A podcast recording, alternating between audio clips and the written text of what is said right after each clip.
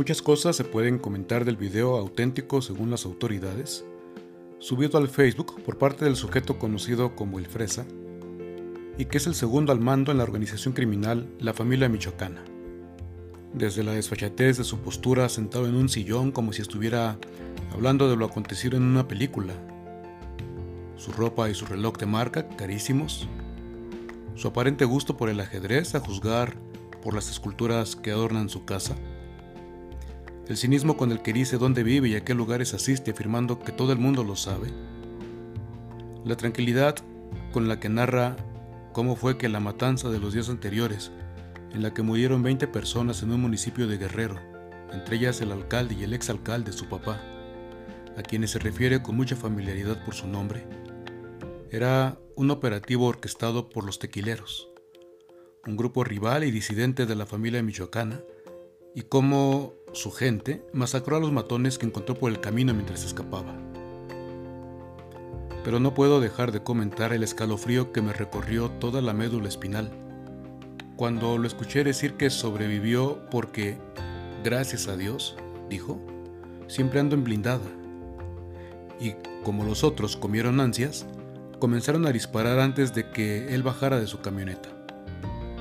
También reconoce que la venganza no es buena pero al final amenaza a su rival asegurando que, otra vez, gracias a Dios, tiene dinerito para gastar. Y a mí me vuelve a recorrer el escalofrío. Sé que se puede decir que eso de gracias a Dios es una muletilla, un mero convencionalismo en la manera de hablar, pero es algo aprendido. Y no se menciona a Dios en una frase así sin creer en Él. Tampoco se dice gracias a Dios en cualquier contexto. Me cuesta trabajo imaginar a un criminal orando para pedir a Dios éxito en sus empresas. Lucrativos crímenes inventados en la amenaza, la violencia y el asesinato. Me es imposible imaginar a Dios escuchando estas oraciones y atendiendo a sus peticiones. Me es imposible imaginar, y hasta me repugna intentarlo, imaginar a Dios cuidando a un criminal de los criminales rivales, como si Dios fuera comparsa y cómplice de las acciones del crimen organizado. Me parece que fue Carlos Monsiváis, y si no lo dijo él, es innegable que tiene su estilo. Que en México lo único organizado es el crimen. Me resulta imposible y hasta repugnante solo pensar que Dios sea cómplice de la venganza y se le considere la fuente del dinero empleado para matar a sangre fría. El Fresa es un ejemplo de cómo se puede mencionar a Dios y sin embargo no conocerlo. Las transcripciones de las palabras del Fresa que he leído escriben Dios con D mayúscula como nos enseñaron a hacerlo desde niños, para distinguir a Dios, el verdadero Dios, que siempre es el nuestro, de otros dioses, los de los demás, que son falsos, ídolos hechura de nuestras manos y de nuestros prejuicios y complejos, de nuestros miedos y de nuestras ambiciones. Pues bien, afirmo que no vas a escribir Dios con D mayúscula para conocerlo a Dios solo se le conoce y se le experimenta en el amor y en la libertad. Y nadie tiene amor más grande que el que da libremente la vida por sus amigos. El amor no mata, da vida. El amor conoce la muerte en la entrega, no en el asesinato. El amor no sabe de ambición, sino de generosidad. El amor no tiene que ver con los impulsos de venganza, sino con la valentía con que se resiste a la violencia sin contaminarse de ella. El amor resucita. Tiene razón San Juan cuando afirma que el que no ama no conoce a Dios, porque Dios es amor. Hablar de las falsas imágenes de Dios en los criminales es relativamente fácil. Hablar de los ídolos, de las falsas imágenes de Dios en la gente religiosa es terriblemente difícil y muy doloroso. Pero el principio es el mismo el que no ama no conoce a Dios. Y en las religiones, en todas, más de una vez hemos usado su nombre bendito de manera blasfema, para hacer a Dios cómplice de nuestros miedos y de nuestras ambiciones, de nuestros prejuicios y de nuestros intereses inconfesables. En más de una ocasión, y creo que desde siempre, hemos confundido a Dios y lo hemos hecho a un lado para sustituirlo por nuestros ídolos, para luego imponérselos a los demás por el miedo o por la fuerza. Y hemos impedido que quienes más necesitan del amor de Dios, nuestro Padre, que nos ama con entrañable amor de madre, se encuentren con Él. Y los orillamos a que sobrevivan y se arrastren por la historia sin poder sentirlo, experimentarlo dentro y fuera de ellos, abrazándolos, acogiéndolos, sosteniéndolos, acariciándolos. En la escena narrada por San Lucas, es dura y confrontante la reacción de nueve de los diez leprosos que encontraron la salud en Jesús. Nueve de los diez leprosos creían conocer a Dios, pero no lo conocían. Nueve de diez creyeron, vivieron pensando que su lepra era un castigo de Dios. Nueve de diez creyeron que su enfermedad y todo lo que ésta conllevaba, el dolor, la miseria, la exclusión, ser vistos con asco y con miedo, eran la voluntad de Dios porque así se los enseñaron. Nueve de diez creyeron que así como los había enfermado, Dios por fin había querido curarlos. Y se dispusieron a seguir el protocolo para esos casos.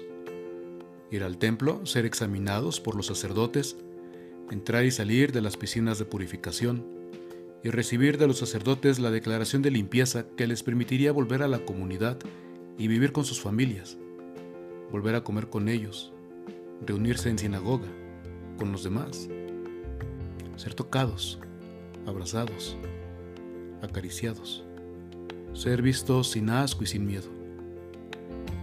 9 de 10. Es brutalmente triste.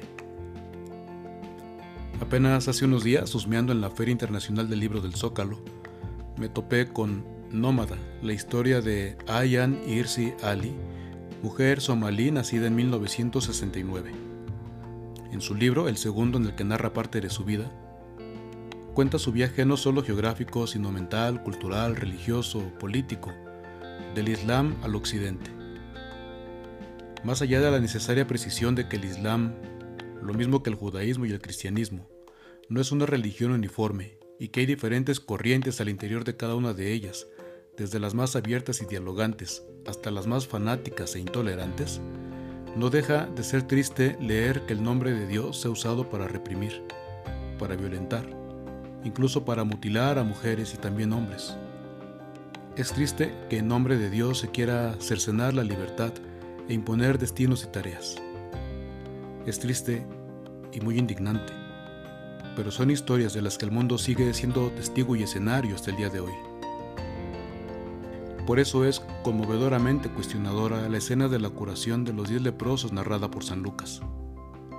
Porque solo uno, un samaritano, libre de las leyes y prejuicios religiosos del judaísmo del templo. Pudo experimentar que su lepra no venía de Dios y que su curación, su salvación venían del amor de Dios en Jesús.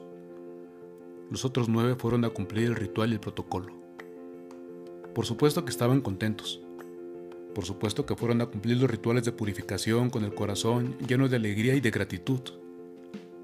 Pero aunque fueron curados, no lograron liberarse de las falsas imágenes de Dios y volvieron a casa con la idea de haber sido por fin vistos con piedad por parte de un Dios que previamente los había castigado. No lograron despojarse de la falsa imagen de un Dios perverso y cruel, que los orillaba al sufrimiento físico y emocional de la lepra y de la marginación de los impuros. Nueve de esos diez no dieron el salto de la fe el salto a la confianza en un Dios siempre bueno y amoroso, tierno y entrañable, que soportó con ellos y lloró en silencio el dolor y la rabia de la enfermedad y de la marginación. No lograron experimentar la bondad de Dios que compartió su lepra antes que permitirse abandonarlos. No alcanzaron a descubrir el amor solidario, salvador y fiel en la mirada compasiva de Jesús y en su palabra. Solo el samaritano, tuvo el corazón más limpio de prejuicios religiosos, pudo ver a Dios en Jesús. Por eso solo Él regresó a Jesús. Y me gusta imaginar que Jesús, sorprendido no por la ingratitud, sino por la falta de fe de sus nueve hermanos judíos, se sacudió la cabeza para despojarse de sus pensamientos y poner toda su mente y todo su corazón en el samaritano que lo abrazaba y brincaba con él riendo y alabando por el amor recibido desde siempre pero que apenas había experimentado por fin cuando iba de camino a Jerusalén.